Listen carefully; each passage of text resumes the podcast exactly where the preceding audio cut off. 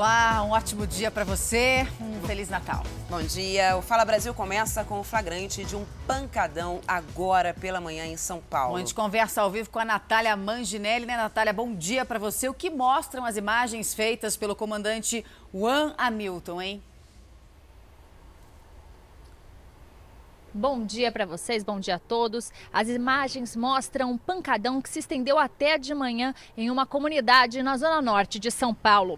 O flagrante é impressionante. Veja estes três rapazes em uma moto. Um deles carrega um cigarro em uma das mãos e na outra uma arma. Eles seguem se exibindo em meio às pessoas que estão no pancadão de uma comunidade próxima a Brasilândia, bairro da zona norte da capital paulista. Eles fazem questão de mostrar o revólver. Um deles deles indica o dedo para cima. Acabou de ver o helicóptero da Record TV sobrevoando o local. Ele chama a atenção do que está atrás com uma arma. Outro rapaz então mira em direção à aeronave. No meio das pessoas que estão no pancadão, dá para ver pelo menos um outro frequentador com uma arma na mão. Além do porte e exibição de armas, há várias infrações. Motos circulam sem placas e ninguém usa capacete é um vai e vem de motos. Alguns levam copos de bebida e cigarro nas mãos. Vários jovens estão se... Vários jovens estão sobre o teto dos carros. Um deles está desmaiado e é carregado por amigos. Não se vê nenhuma viatura da polícia por ali. O som alto começou à noite e durou até de manhã, tirando o sossego dos moradores. Roberta, Tatiana, Secretaria de Saúde da Bahia investiga se houve negligência na morte da mãe e do bebê logo depois de um parto. Mãe e filho foram enterrados juntos em um cemitério da capital baiana. Era para estar os dois aqui, agora por causa de anestesia. De anestesia que eles não queriam dar, queria forçar ela a ter normal. No início de dezembro, Josefina dos Santos, de 44 anos, foi internada com fortes dores na barriga. Ficou alguns dias na maternidade estadual e foi liberada. Caminhou para essa maternidade cerca de quase 20 vezes, sempre recebendo não, sempre vá para casa, você não está na hora de ter o bebê, você tem que tomar esse remédio, vá para casa, vá para casa. A última vez, da, da, da, penúltima vez que ela esteve na maternidade, ela ficou internada nove dias, gente. Como as dores voltaram no último fim de semana, Josefina deu entrada no hospital novamente. Ela estava com nove meses de gravidez. Segundo a família, mesmo com as complicações, os médicos decidiram fazer um parto normal. Josefina e o bebê não resistiram. A família acusa os profissionais da maternidade de negligência muito tempo e o que aconteceu foi isso. Infelizmente aconteceu a ruptura é, uterina e infelizmente primeiro foi o bebê que faleceu e no finalzinho da tarde a gente recebeu a triste notícia que ela também faleceu. A Secretaria de Saúde da Bahia disse que todos os protocolos do Ministério da Saúde foram feitos. Disse inclusive que os procedimentos realizados em mãe e filho foram informados e discutidos com a paciente e os acompanhantes. De qualquer forma, o parto vai ser apurado e se for comprovado negligência ou erro médico, os responsáveis serão punidos. Velocidade acima do permitido e ultrapassagens perigosas. Uma combinação, né, Rô, que ameaça as viagens de fim de ano e as férias de quem precisa pegar a estrada. É verdade. Você vai ver agora flagrantes de imprudência ao volante, que, diga-se de passagem, é a principal causa de morte nas rodovias. Preste atenção no motorista do veículo escuro. Ele começa a ultrapassagem em faixa contínua e dentro de uma curva. O flagrante foi gravado por nossa equipe na BR-116, no leste de Minas Gerais. Quando está no meio da manobra, aparece um outro motorista no sentido contrário, que vai para o acostamento para evitar uma tragédia. Nem mesmo os motoristas mais experientes parecem saber do perigo que correm. Nesta estrada de Porto Alegre, o caminhoneiro ultrapassa em local proibido. Fica por vários segundos na contramão e é autuado em flagrante pelos policiais rodoviários. César tem 30 anos de estrada. O carro vinha, saiu e vinha devagar, eu não. E na velocidade que eu vinha, eu ultrapassei, mas estou errado. Segundo a Polícia Rodoviária Federal, o excesso de velocidade e as ultrapassagens proibidas são as principais causas de acidentes em feriados prolongados. Foi o que aconteceu com um jovem de apenas 19 anos perto de Engenheiro Caldas, em Minas Gerais. Ednilton Júnior morreu ao tentar ultrapassar um carro numa curva. Ele estava de moto bateu de frente com o caminhão e foi jogado sobre o carro de passeio. Na manhã dessa terça-feira, uma saída de pista por pouco não terminou em tragédia. O acidente foi justamente na BR-116, entre Governador Valadares e Teófilo Otoni. Um ônibus com 44 passageiros havia saído de Belo Horizonte e seguia para Padre Paraíso. Caiu em uma ponte e quase foi parar dentro de um córrego. 14 pessoas foram levadas para hospitais da região, mas não correm risco de morte. O motorista pode ter perdido o controle depois de atropelar uma vaca. Enquanto a gente não tiver punições mais rígidas, os casos de imprudência, infelizmente, vão continuar. Agora, uma mulher foi presa por injúria racial contra o porteiro do prédio onde mora, na região metropolitana de Belo Horizonte. Ela pagou fiança de dois mil reais e depois foi liberada. Não era em uma delegacia que este porteiro imaginava passar a noite de Natal. Gilson veio até aqui para prestar queixa contra uma moradora do condomínio onde trabalha há um ano.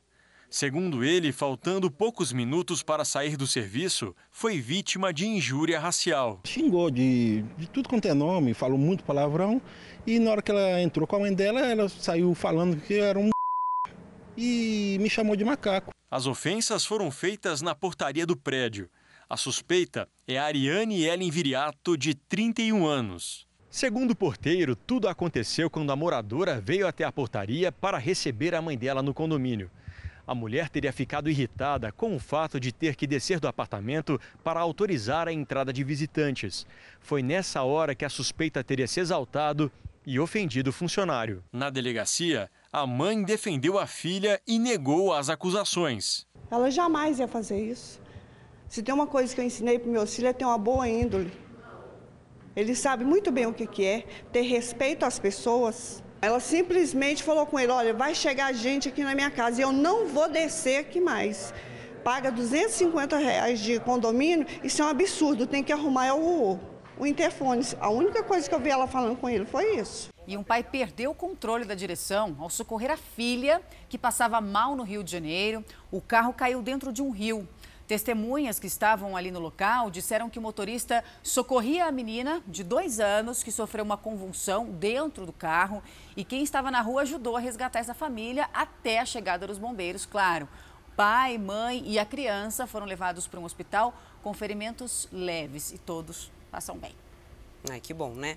A justiça deu liberdade provisória à dona do salão onde foi aplicado silicone industrial em pelo menos 100 mulheres na região metropolitana de Belo Horizonte. Maiara Folco, bom dia. Qual o motivo do habeas corpus? Olá, bom dia. Segundo a decisão, Deise Viviane Martins Lopes, de 34 anos, apenas alugava o espaço que fica na região metropolitana de Belo Horizonte, mas não participava dos procedimentos estéticos. A empresária havia sido presa no último dia 6, junto com a sócia Amanda Juliana Fernandes França, de 41 anos. As duas são acusadas de aplicar silicone industrial em pelo menos 100 mulheres. As vítimas são de Minas Gerais. Gerais, São Paulo, Rio de Janeiro e até do exterior. As investigações apontam que as esteticistas cobravam cerca de 4 mil reais por cada aplicação. A polícia começou a investigar o caso depois que 10 vítimas prestaram queixa numa delegacia. Elas apresentavam deformidades pelo corpo e também inflamações. Tatiana, Roberta. Obrigada, viu, Maiara? Olha essa história. Uma mulher decidiu processar uma clínica que se recusou a congelar os óvulos dela porque ela é solteira. Isso aconteceu na China e quem conta essa história pra gente é a nossa correspondente, Cintia Godoy. Na porta do tribunal em Pequim, Teresa Chu pediu mudanças. Espero que a sociedade mude a visão que tem de mulheres que decidem ter uma gravidez independente, disse a escritora. No ano passado, Chu teve o pedido de congelamento de óvulos negado no Hospital de Obstetrícia e Ginecologia de Pequim. Ela conta que funcionários até pressionaram para que ela se casasse e engravidasse de forma natural o mais rápido possível, em vez de fazer o procedimento. A mulher de 31 anos decidiu então processar o local. Segundo o hospital, o governo chinês não permite que mulheres solteiras congelem os óvulos. Para realizar o procedimento, é preciso apresentar uma certidão de casamento Isso faz com que muitas chinesas recorram a outros países. Mas nem todas podem arcar com os altos custos das clínicas estrangeiras. Com o envelhecimento, os óvulos vão se tornando menos férteis. A técnica de congelamento ajuda a preservá-los em um estágio mais saudável, para que eles possam ser fecundados no futuro. No Brasil, este tipo de tratamento não é oferecido pelo SUS e o custo pode passar de 15 mil reais em clínicas especializadas. Aqui no Japão não existe restrição para que mulheres solteiras façam congelamento de óvulos mas o procedimento ainda é caro. Chega a custar mais de 22 mil reais. Só que em algumas regiões do país, o governo local tem oferecido auxílio de até 80% do valor total para que as japonesas possam realizar o procedimento. O governo deveria justamente ajudar as mulheres e não interferir no poder de escolha delas, diz essa japonesa. Essa outra mulher, que tem um filho de 5 anos, acredita que é preciso debater o assunto para acabar com o preconceito contra mães solteiras. O caso de Teresa Chu ganhou apoio na China e ao redor do mundo. Para ela, não se trata mais de ganhar o processo judicial, mas de lutar pelo direito reprodutivo das mulheres. O jornalismo da Record TV conversou com vítimas do médium João de Deus que nunca haviam falado com a imprensa. Elas falam dos abusos e das ameaças que sofreram. Bom, a justiça já negou várias vezes o pedido de prisão domiciliar. João de Deus foi condenado a 19 anos de prisão por crimes sexuais contra quatro mulheres, mas ele responde ainda a outras 12 denúncias. Um ano depois da prisão de João Teixeira de Faria, o João de Deus, a força-tarefa coordenada pelo Ministério Público de Goiás ainda recebe denúncias contra o médium. 330 vítimas já se apresentaram. 194 formalizaram a queixa.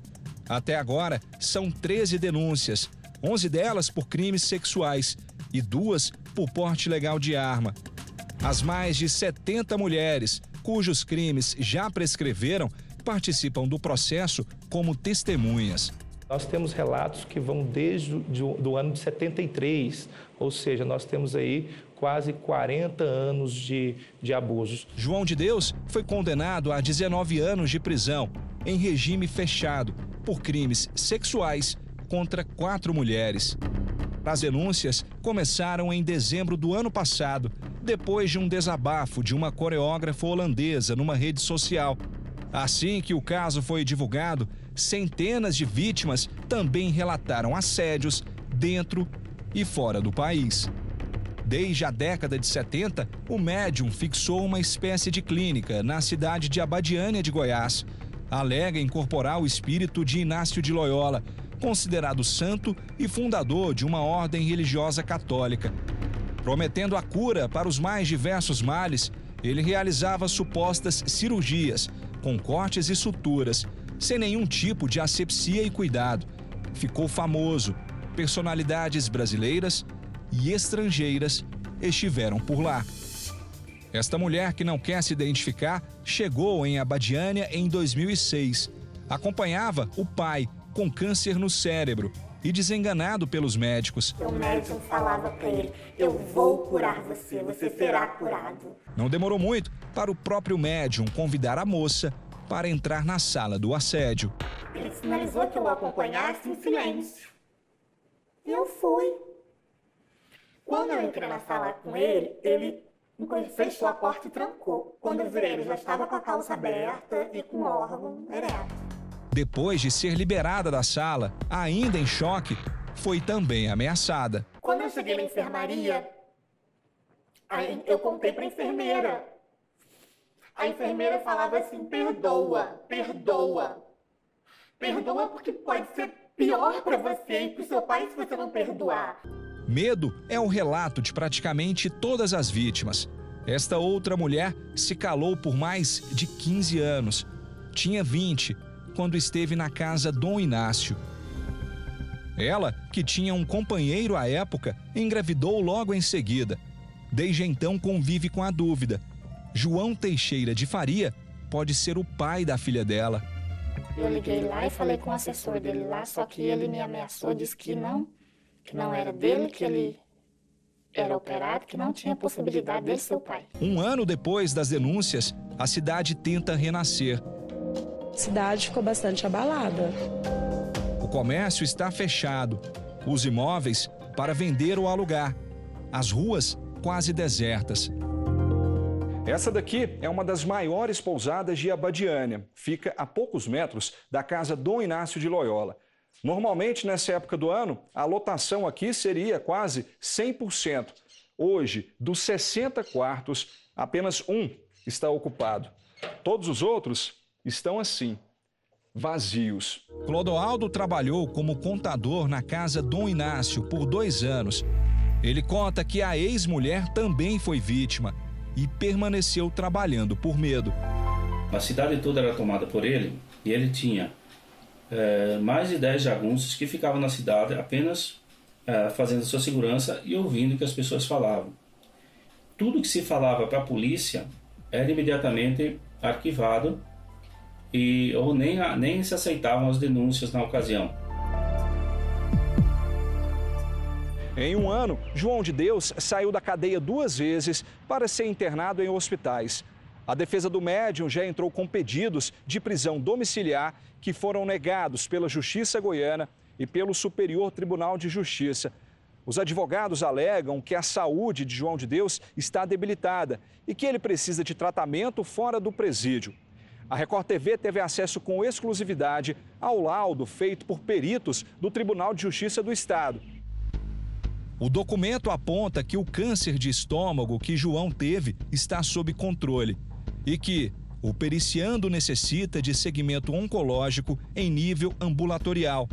Segundo o laudo, várias das queixas de mal-estar podem estar relacionadas aos remédios. Efeitos colaterais sabidamente potencializados em idosos. E sugere a troca de medicamentos. Os peritos concluem que ele tem condições de cumprir a pena em regime fechado. A defesa de João de Deus contesta o laudo. Estão impondo a João Teixeira de Faria uma pena degradante, cruel, que está levando aquele homem à morte. Não tem um dia que eu não lembre, de alguma maneira, ele falando para o meu pai: Eu vou curar você, você será curado, e os olhos do meu pai brilhando. Porque isso foi o que me manteve ali aceitando e, e participando daquilo tudo. Bom, e deve ser enterrado agora de manhã o corpo de um menino de três anos. Uma tristeza esse caso. Ele foi picado por um escorpião no interior de São Paulo. A família disse que o João Gabriel foi atacado enquanto dormia. E a criança acordou chorando. O pai logo levou o menino para ser atendido no hospital da cidade de Franca. Ele passou dez dias na UTI, mas infelizmente morreu ontem, na véspera de Natal. Os pais decidiram doar os órgãos do garoto. O fígado vai ser recebido por uma criança que aguardava na fila por um transplante. Em dois meses, as apreensões de produtos contrabandeados chegaram a quase 10 milhões de reais em Goiás. Manuela Queiroz, bom dia para você. Teve aumento? Quais são os principais produtos apreendidos, hein? Oi, Roberta, muito bom dia para você, bom dia a todos que nos acompanham. Teve um aumento, sim, viu, no valor das mercadorias contrabandeadas. Até setembro deste ano, o aumento foi de 45% se comparado com o mesmo período do ano passado. E as principais mercadorias apreendidas são, contrabandeadas e consequentemente apreendidas, são brinquedos, aparelhos eletrônicos, produtos de beleza e também cigarros. Na última grande apreensão que aconteceu aqui no estado, em Anápolis, a cerca de 60 quilômetros aqui de Goiânia, celulares de última geração estavam escondidos no fundo falso do painel de um carro.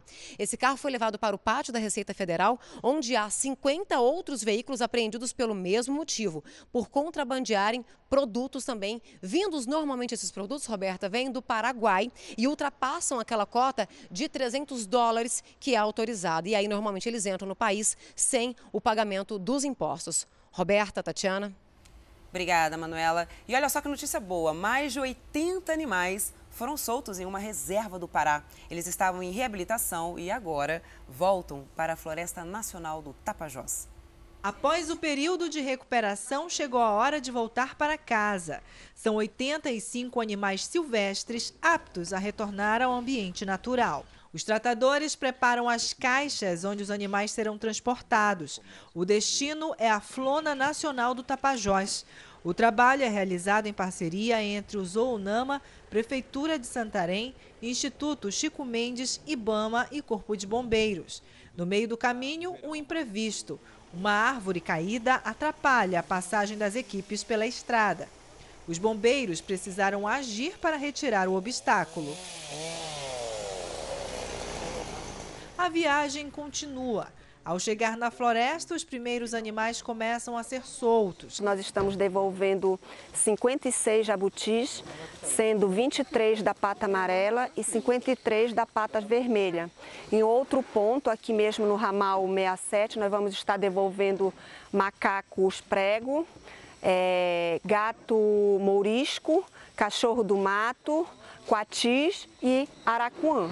Muitos desses animais foram vítimas de maus tratos, atropelamento ou entrega voluntária. A próxima etapa do trabalho será no dia 8 de janeiro, quando 101 quelônios serão soltos na região do Rio Amazonas. Para os voluntários, fica a satisfação de ter contribuído para a preservação da natureza. Uhul! A polícia investiga se dois canos da Companhia de Saneamento de Pernambuco se romperam e provocaram a tragédia que matou sete pessoas e deixou três feridas no Recife. O deslizamento derrubou duas casas, cinco imóveis próximos foram interditados. Vai ser difícil para Vitor Hugo esquecer o que viu. Ele mora ao lado das casas atingidas e ajudou no resgate. Só de ajudar mesmo e tentar tirar alguém com vida para ver o, o povo não assim tão triste como já estava, né? Só de ver esse acontecimento, essa tragédia, né?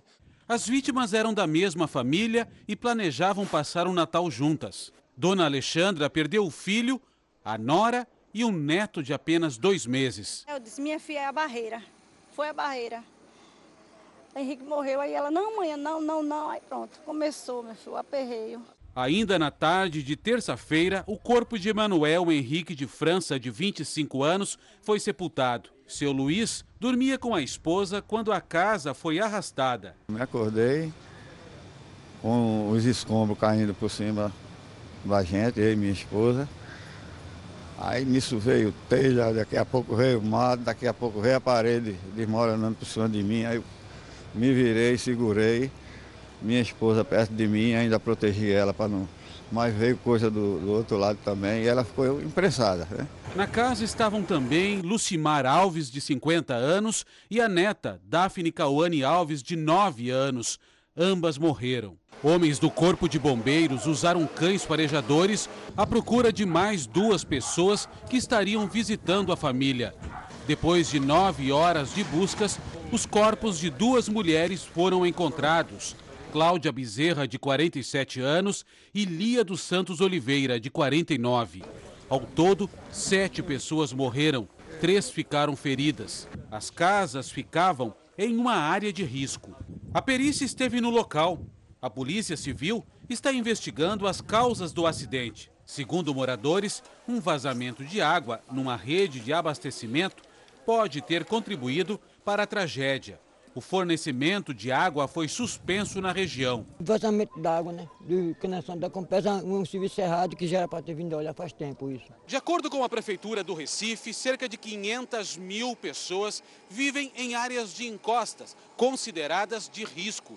Em 19 anos, 30 pessoas morreram em deslizamentos de terra na região metropolitana. Nós não tivemos chuva no Recife, né? Então precisa saber que vazamento de água foi esse, mas é, ficou claro que foi um vazamento que ocasionou né, o que aconteceu lá e a gente está desde a madrugada prestando assistência com pesa para que, as, para que as, as famílias tenham todo o atendimento. Outros enterros vão acontecer hoje em Recife e no interior do estado. Bom, a gente está ao vivo no local desse deslizamento no Recife com o repórter Bruno Araújo, né, Bruno? Bom dia para você. Como é que está a situação hoje aí, hein?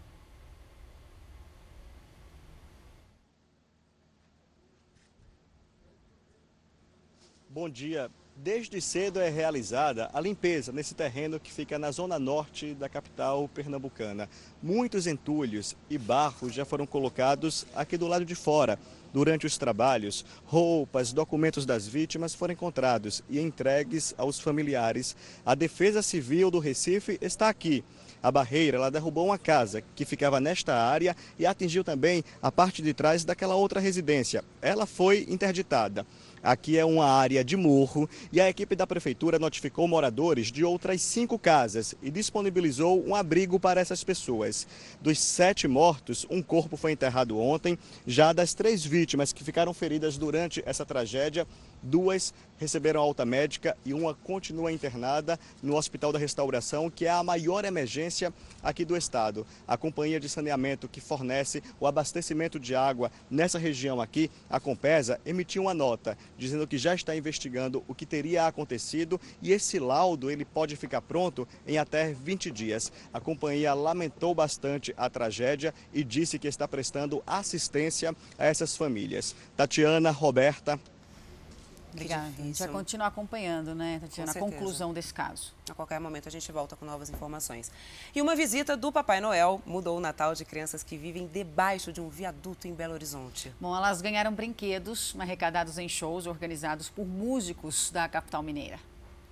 Com um saco cheio de brinquedos nas costas e um sino na mão, o Papai Noel chegou parando o trânsito. As crianças que estavam nos carros ganharam presentes. Quem pôde, deu um abraço no bom velhinho. O Papai Noel foi recebido com muito carinho pelos moradores da Vila São Paulo, região nordeste de Belo Horizonte. O que é o mais legal do Papai Noel? É dar presente. As crianças formaram uma fila, deram um abraço, um beijo, conversaram com um bom velhinho e, claro, ganharam o que tanto esperavam. Para eles é muito especial e é muito bom ver a alegria deles, né? A iniciativa existe há oito anos. É de um grupo de músicos aqui da capital. Todos esses brinquedos foram arrecadados durante um show. Ao invés de cobrarem ingresso, os músicos pediram as doações. Sempre tentando ajudar, trazer um pouco mais de alegria né, para aquelas pessoas que estão tá ali acamada, tá ali, né? é, sem ter alguma atividade, sem ter talvez até o que comer no, no, na virada do Natal. Dar e receber. Um ciclo importante da vida e que faz ainda mais sentido nessa época do ano. Tem o nascimento de Jesus. No primeiro Natal, Jesus nasceu. Que graça. Bom, fim de ano, férias, praias lotadas. Na verdade, o pessoal está querendo descansar e às vezes acaba se preocupando mais, né? Porque aumenta também o número de crianças que se perdem dos pais. Exatamente. Manter os filhos ao alcance das mãos, ou pelo menos no campo de visão, pode não ser suficiente para evitar problemas. No litoral sul e sudeste, as pulseiras de identificação à prova d'água para as crianças viraram uma aliada das famílias. No verão, a população das cidades do litoral gaúcho triplica.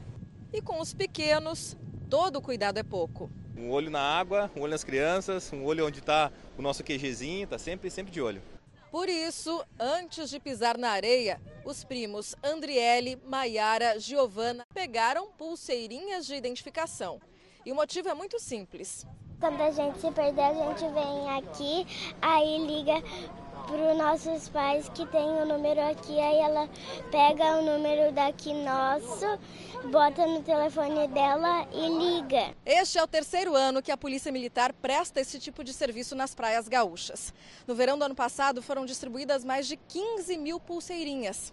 E a ação teve um retorno positivo, porque 42 crianças foram trazidas até as bases móveis para que os pais fossem localizados. E às vezes uma simples ida ao mar para pegar uma, uma água, um baldinho de areia, acaba que a criança uh, perde o ponto de referência. E isso é muito rápido. Em alguns casos, até as crianças acompanhadas podem se afastar dos adultos em questão de segundos. Aqui podemos ver como este pai nem percebe que o filho se distraiu e saiu de perto dele. Você percebeu que seu filho se afastou de você por um segundo? Não consegui perceber, estava distraído com o telefone e eu não percebi. Foi Super muito rápido, muito rápido. Ainda bem que ele está com a pulseirinha, né? Ainda bem que ele está com a pulseirinha e a gente consegue localizar ele. De acordo com os bombeiros, do dia 1 de dezembro de 2018 ao dia 31 de março de 2019, 967 crianças foram resgatadas. Para que esses casos não aumentem de um ano para o outro, existem algumas recomendações importantes para que nada estrague um dia como esse. Os bombeiros indicam que os pais ou responsáveis sempre observem as crianças na praia. Coloquem uma etiqueta de identificação à prova d'água e também mostrem um ponto de referência para a criança encontrar o caminho de volta. É um pouquinho complicado porque a gente sempre procura estar ali é, perto, auxiliando, sempre vai junto no mar, né? Sempre vai um ou eu ou meu esposo, mas a gente sabe que com, com criança não dá para a gente pestanejar, né? A gente tem que estar sempre junto. Agora, um site e um aplicativo vão facilitar muito em casos de desaparecidos. Esse ano a gente conseguiu criar um ponto de encontro virtual que começa apenas com um site bem simples, mas funcional, que também dispara para aplicativos de mensagem, ou seja, é um ponto de encontro que quem perdeu pode dizer que está é, com uma criança perdida, ou quem encontrou também, seja um policial, seja um banhista, qualquer cidadão, pode dizer onde está, se não souber o nome da criança, porque a criança é muito pequena, pode dizer que é uma menina, que roupa que ela está vestida, qual ponto de referência, enfim, é, informações úteis e práticas para que rapidamente a criança seja localizada. Estamos de volta. O presidente Jair Bolsonaro sancionou o texto do pacote anticrime aprovado pelo Congresso há duas semanas. Conversa ao vivo com a Narla Guiar, direto de Brasília. Né, Narla? Bom dia para você. Quais pontos foram vetados, hein? Bom dia. No total, são 25 vetos, entre eles a triplicação da pena quando o crime for cometido ou divulgado nas redes sociais, e o aumento da pena em caso de homicídio quando a arma for de uso restrito ou proibido. Bolsonaro manteve o juiz de garantias que seria o responsável por supervisionar a fase de investigação, enquanto outro magistrado passaria a processar e julgar uma ação penal. Ele vetou apenas o uso de videoconferência na audiência de custódia. De acordo com o Palácio do Planalto, os vetos de Bolsonaro foram aplicados por razões de interesse público e de inconstitucionalidade. No pronunciamento exibido ontem, o presidente fez um balanço do ano. Disse que foi de muitas conquistas e que tem muito a agradecer grande parte da população que lhe deu a missão de presidir o país e que o país terminou o ano sem denúncias de corrupção. Bolsonaro deve passar o dia aqui no Palácio da Alvorada com a família, já que está de repouso por orientação médica. Tatiana, Roberta. Obrigada, viu, Narla? Agora, em Campo Grande, um jovem de 25 anos resolveu escrever uma carta para o Papai Noel. Essa história é maravilhosa. Ele tem síndrome de Down e queria ganhar um par de alianças para pedir a namorada em casamento. Foi assim, de um jeito simples e todo especial, que o Bruno escreveu a cartinha para o Papai Noel. O presente? Um par de alianças para pedir a namorada em casamento. Bruno e Bruna são namorados há quatro anos. Ele tem 25 e ela 34 anos. Se conheceram no colégio e nunca mais se largaram. Os dois têm síndrome de Down e são muito apaixonados. A carta que ele escreveu para o bom velhinho chegou aos colegas do trabalho, que imediatamente correram atrás do presente. Repare na alegria do Bruno ao ver o embrulho de Natal. E quando se deu conta de que era um par de alianças, mais emoção. É a aliança! Neste dia de Natal, Bruno estreou as alianças e se declarou para a amada. Você aceita casar comigo? A Bruna é de poucas palavras, mas sabe bem o que quer. Mas você vai querer casar com o Bruno de verdade? É. Sim. Sim? Uhum. Com o presente do Papai Noel em mãos, o casal aqui já pensa em formalizar logo esse casamento. Resta saber agora se as mamães corujas aqui vão aceitar. Osete, me diz uma coisa. Vai deixar casar o filhão ou não? Ah, vamos pensar mais para frente, né? Vai pensar? Vou, vou pensar. Vamos, de repente, 2040. tá muito cedo, né? Tá muito cedo. Já a mãe da Bruna quer mesmo ver o casalzinho celebrando um casamento de verdade. A minha filha é muito feliz com ele, ele ela ama ele. Definitivamente, este Natal vai ficar para a história dessas duas famílias unidas pelo amor. A felicidade dele, para mim, é tudo. Esse é o Natal eu mereço matar com a minha felicidade. Merece Bacana. mesmo, fofo demais. E chegou aquela época do ano, hein? É hora de rever tudo que as celebridades aprontaram em 2019. Hoje à noite tem retrospectiva dos famosos com Marcos Mion e a Mariana Weicker. Marília Mendonça a Whindersson Nunes. Não estou brigando com ninguém. Quem chegou? O nome dela é Jennifer. E quem vai deixar saudades? Boa noite. Os namoros, as brigas. Eu sou uma pessoa solteira, eu faço o que eu quero. Agora é tudo meu. E os sucessos do ano. Marcos Mion Eita. e Mariana Weicker 2019. apresentam a retrospectiva dos famosos. Hoje, 10 e meia da noite. Um laudo da perícia vai indicar o que provocou um incêndio de grandes proporções em um depósito de móveis em São Paulo. As chamas se propagaram rapidamente porque tinha muito material inflamável nesse local. A fumaça escura já era um sinal de que começava ali um incêndio de grandes proporções. Em pouco tempo, as chamas aumentaram e consumiram tudo o que estava dentro do galpão. Por sorte, não havia ninguém lá dentro. Os funcionários já tinham ido embora. Josival foi o último a sair da empresa e viu de uma avenida próxima a fumaça subindo. Na hora que eu estava vindo na, na Salim Maluf, eu vi um fumaceiro, só que eu não deduzia onde que era. Na hora que eu cheguei aqui, já deparei com incêndio. Não dava para enxergar nada dentro do prédio. Para ter acesso ao interior do galpão de forma segura, os bombeiros quebraram uma das portas com um machado. Enquanto uma equipe entrava, do lado de fora, uma outra usava mangueiras para lançar água nas chamas. No local, com mais de mil metros quadrados, funciona uma empresa de aluguel de imóveis, material que pega fogo com facilidade. Conforme as chamas consumiam o que estava dentro, o telhado foi cedendo até cair. Com o calor, parte da construção desabou no meio da rua. Foram necessárias duas frentes de trabalho para cercar as chamas. A preocupação muito grande era que o fogo não passasse para as residências que ficam na parte de trás, nos fundos da empresa. E aí sim ofereceria um risco, imagina que esse fogo se alastrar para uma residência, onde tem as famílias que estão ali na, é, na noite de Natal. Então, por conta disso que a gente tem duas frentes, era para confinar, isolar esse fogo e, e, e preservar então o patrimônio das pessoas mesmo. Depois de controlar o incêndio, os bombeiros iniciaram o trabalho de rescaldo, que deve se estender até o meio-dia de hoje. Por isso, a rua aqui está interditada, inclusive também para a retirada do entulho que caiu de parte da estrutura. O galpão foi interditado pela Defesa Civil. Ainda não se sabe o que deu início ao fogo. Uma perícia será feita no local para saber as causas do incêndio. Uma casa nos fundos da empresa também será avaliada por uma equipe técnica. Tem uma parte dela ali que tá, não está nem pedindo, só um muro dela que talvez por conta do efeito do calor ela apresenta alguma trinca.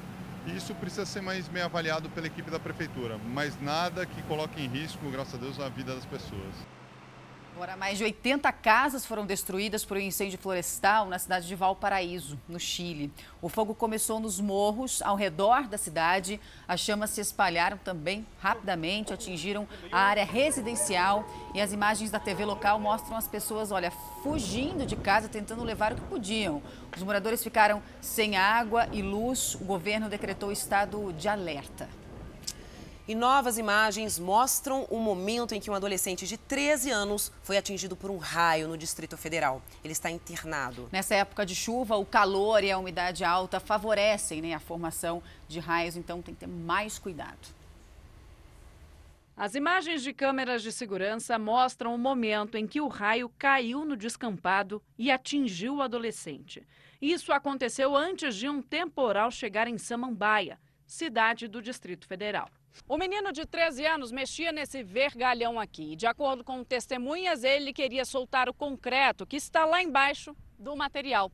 Mas ele não teve tempo. Foi atingido por um raio e teve uma parada cardiorrespiratória. Foi a hora que ele agachou, que ele pegou o ferro. Quando ele foi levantar, a descarga veio todinha no ferro e ele pulou para trás. E estava chovendo na hora? Não, estava só chuviscando, o céu estava bem preto bem nublado. Eu tava chegando no serviço e vi aquela aglomeração, né? Depois do estalo eu vi né, ele lá embaixo, a criança no chão. Então a reação foi só correr para tentar socorrer. A área é cercada por prédios que, por lei, são obrigados a ter para-raios. Mas, mesmo assim, o raio ainda pode cair. O para-raio tem uma área de atuação, né, de proteção. Então, se você estiver fora você está vulnerável é, é, como outro objeto qualquer. De acordo com o Instituto Nacional de Pesquisas Espaciais, a chance é de uma a cada um milhão de pessoas ser atingida diretamente por um raio. Se você estiver num ponto vulnerável, por exemplo, campo aberto, e você é, é o ponto mais alto, você está vulnerável, porque você, a descarga, ela pode vir sobre a sua vida. Os raios são descargas elétricas e no Brasil são quase 78 milhões deles por ano. Embora a potência de um raio seja grande, a curta duração faz com que a energia seja pequena, 300 quilowatts, o equivalente ao consumo mensal de energia de uma casa pequena. E o calor e a umidade alta contribuem para a formação. Qualquer aberturazinha de sol numa área onde está muito úmida, essa combinação favorece a formação das nuvens de chuva mais pesada, de, de, de alguma chuva de, associada à tempestade, algum temporal. Então, atenção. Polêmica na família real, viu? O discurso de Natal da Rainha Elizabeth, que vai ser divulgado hoje à tarde, não tem fotos de todos os descendentes. Desde que foi publicada, essa imagem gerou rumores, né? gerou fofoca mesmo, né? Fofoca, entre os, entre os fãs da monarquia, o que, que será que está acontecendo por lá? Será que está tendo briga? Enfim. É, eu acho que sim, viu? As especulações que atingem a realeza se estendem a nós, meros mortais, viu, Roberta? Almoço de Natal, ceia de Ano Novo, nem sempre os parentes se dão bem. Como participar então da comemoração sem estragar a festa? Será que tem jeito, Rô? Sem barraco, né? Sem barraco. pois é, o Fala Brasil procurou uma psicóloga e foi às ruas para conferir. Qual outro período do ano mexe tanto com as emoções e com os planos em família? Tem que estar sempre unido, felicidade, sempre junto, um com o outro. É assim no mundo inteiro, principalmente na família mais tradicional que existe. Todos os anos, a Rainha Elizabeth reúne os mais próximos para as celebrações do Natal da Realeza. Este ano, o príncipe George, terceiro na linha de sucessão ao trono, ajudou na receita de um bolo de frutas. Ao lado dele, o avô, o pai, o príncipe William e a bisavó. Destaque também para a foto do discurso de Natal da rainha, que será divulgado hoje aos súditos. Só que um detalhe chamou a atenção. Ao lado dela, porta-retratos com fotos da família, mas nada do príncipe Harry e de Meghan Markle. Os dois e o filho Art, de sete meses, foram passar o fim de ano no Canadá, junto com a mãe de Meghan. Nas redes sociais, publicaram um cartão de Natal e deram corda à polêmica. A família real se separou no Natal. Para a família real, a data é tradicionalíssima, para que todos estejam próximos da rainha, especialmente os sucessores. Aqui, para nós brasileiros, a data também tem o seu significado tradicional. Almoço em família no dia 25 de dezembro. E quando alguém, por opção, decide não participar desse encontro? Como lidar com isso, hein? Esta psicóloga diz que é preciso pensar com cuidado sobre a reunião familiar se por algum motivo o desejo for de não aparecer. Às vezes você não tem uma relação saudável durante o ano inteiro e você se compromete a ficar com as mesmas pessoas nesse ambiente. Então gera um conflito ali, mesmo interno, podendo ser até externo. Mesmo em família, nem sempre as opiniões e as preferências são compatíveis. Você sabe que família grande tem sempre aquelas desavenças. Então tinha, nós tínhamos algumas irmãs que não falavam, mas a gente nunca deixou de se reunir. Tem gente que se empenha e prefere até dar um jeitinho para não comprometer a comemoração. A gente esquece. Só passar por cima das coisas. Acho que respeito acima de tudo. Há também soluções mais radicais. A gente exclui, não convida. Como assim? Pede para essa pessoa não comparecer. Se for pessoas que, se não, dá, que não se dá bem, eu prefiro ficar em casa só. Desanimou para a reunião ou mudou de ideia assim que viu a lista de convidados? A especialista orienta como sair dessa com jeitinho. a sinceridade em primeiro lugar, o carinho e o respeito por aquele que te convidou. É melhor você estar num lugar plena e feliz do que estar num lugar por obrigação. É, e às vezes tanta sinceridade assim, né, também não dá certo. Às vezes a mulher ficar quietinho, Melhor evitar ficar qualquer quieta. confusão. Bom, o Fala Brasil de hoje fica por aqui. Você pode rever toda essa edição e muito mais no Play Plus. Um ótimo dia para você, um ótimo, um ótimo Natal de muita paz, É. sem confusão. Sem confusão, nada de confusão. E a gente espera a sua participação nas redes sociais, viu? Mencione o nosso jornal nos seus stories. Os melhores serão compartilhados em nossas redes sociais. Você fica agora com o Hoje em Dia.